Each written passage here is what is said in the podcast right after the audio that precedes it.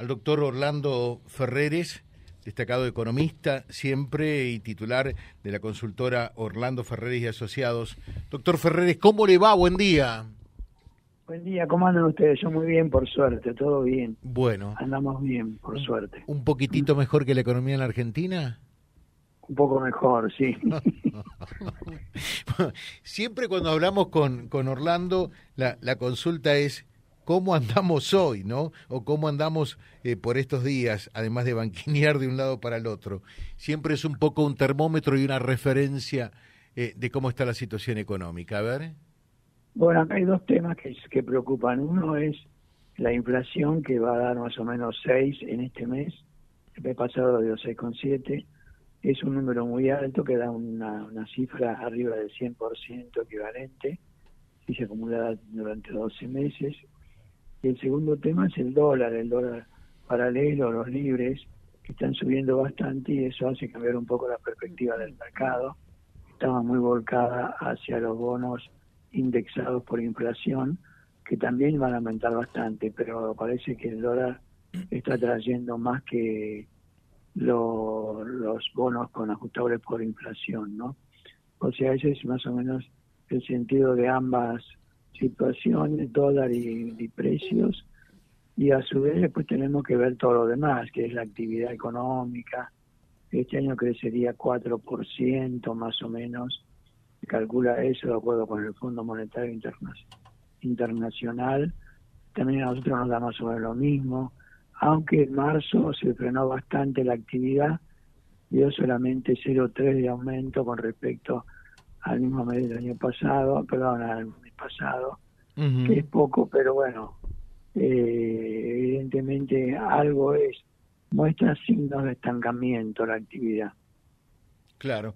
Eh, ahora, tomando los dos temas puntuales anteriores, eh, mm, estar otra vez en torno al 6% en abril, ¿se presuponía por allí que debía dejar el 6 y estar cinco y pico, lo ideal sería el cuatro, o sea, vamos a andar redondeando, pero odiando el 6% otra vez, realmente esto es complicado, ¿no?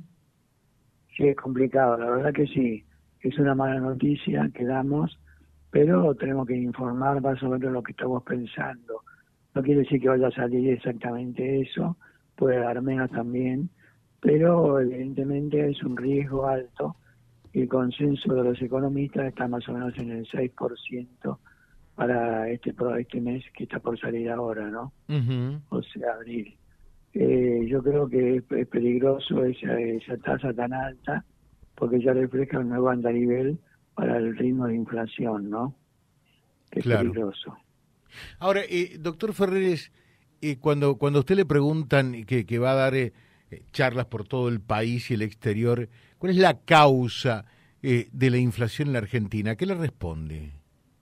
Básicamente el déficit fiscal con su emisión mediante la cantidad de dinero que le va mandando el Banco Central a al Tesoro Nacional y eso genera una masa de recursos disponibles más alta que como no están los bienes producidos en la economía produce un aumento de precios en consecuencia y esa sería la causa básica de la inflación, o sea que no es tan difícil eliminarla, pero hay que eliminar el déficit fiscal y la emisión de dinero del Banco Central. Por supuesto que después existen otro tipo de causas que son multicausas, como el aumento salarial, el aumento de tarifa y otras cosas que hacen, digamos, a la carrera precios-salarios, pero ya son causas secundarias, porque si no, Bolivia, que se tendría una inflación altísima, y sin embargo tiene una inflación de 0,1 nada más.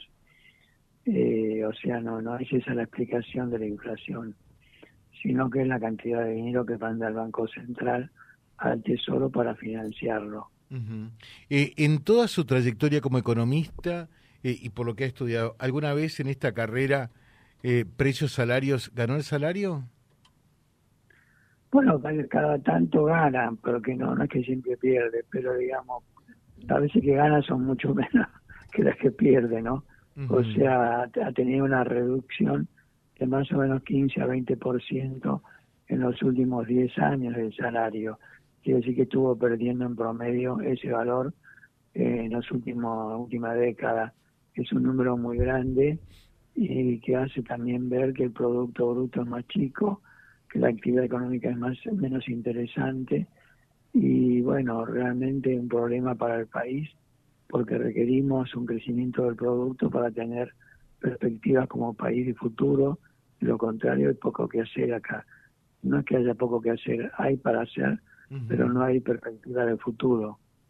Ahora, eh, importante y subrayo para que la gente sepa, eh, y por eso es eh, también interesante siempre charlar con Ferreres porque no está en, en esta grieta de, de, un lado o del otro, sino que dice algo muy interesante. En los últimos 10 años, gobernando de un signo y del otro, el poder adquisitivo del salario en la Argentina perdió, o sea, el poder de compra perdió un 20%, que no es poco, ¿no?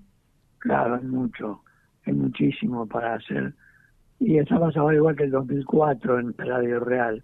O sea, hace muchos años que no estábamos en este nivel y eso es por la pérdida del poder adquisitivo del salario, poder de compra del salario, que fue en promedio bajando. Lo mismo pasa con las jubilaciones y otros valores que se establecen así nominalmente, mayormente por el Estado, y en consecuencia están dando esa caída. A lo mejor, si tomamos el salario del sector privado, no tuvo tal caída, pero tomando el conjunto del salario sí fue de 20 mm.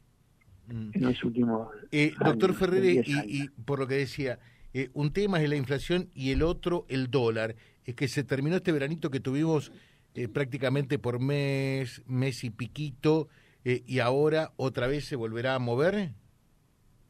Yo creo que sí, porque esa era el nerviosismo que existe en el mercado financiero, es de que el dólar va a recuperar un poco su actividad, que estaba medio quedado, y realmente ahora hay más interés en invertir otra vez en moneda extranjera que en los bonos ajustables por inflación, que se venían llevando casi todo, pero que ahora están un poco más moderados. Igual con una inflación del 6% o algo así como la que esperamos para este mes, igual va a dar bastante. Pero bueno, yo creo que ahora hay más interés en el dólar que en los, los bonos ajustables por inflación, lo cual, digamos, muestra un poco la tendencia variable del mercado financiero que va optimizando los recursos, ¿no? Eh, le dejamos un saludo muy atento, muchas gracias. ¿eh? Bueno, muchas gracias a ustedes por llamar, hasta pronto. Gracias, gracias. El doctor Orlando Ferreres eh, charlando con nosotros es un poco un parámetro y un termómetro de la realidad económica www.vialibre.ar, nuestra página en la web, en Face, Instagram y YouTube. Vía Libre Reconquista. Vía Libre. Más y mejor comunicados.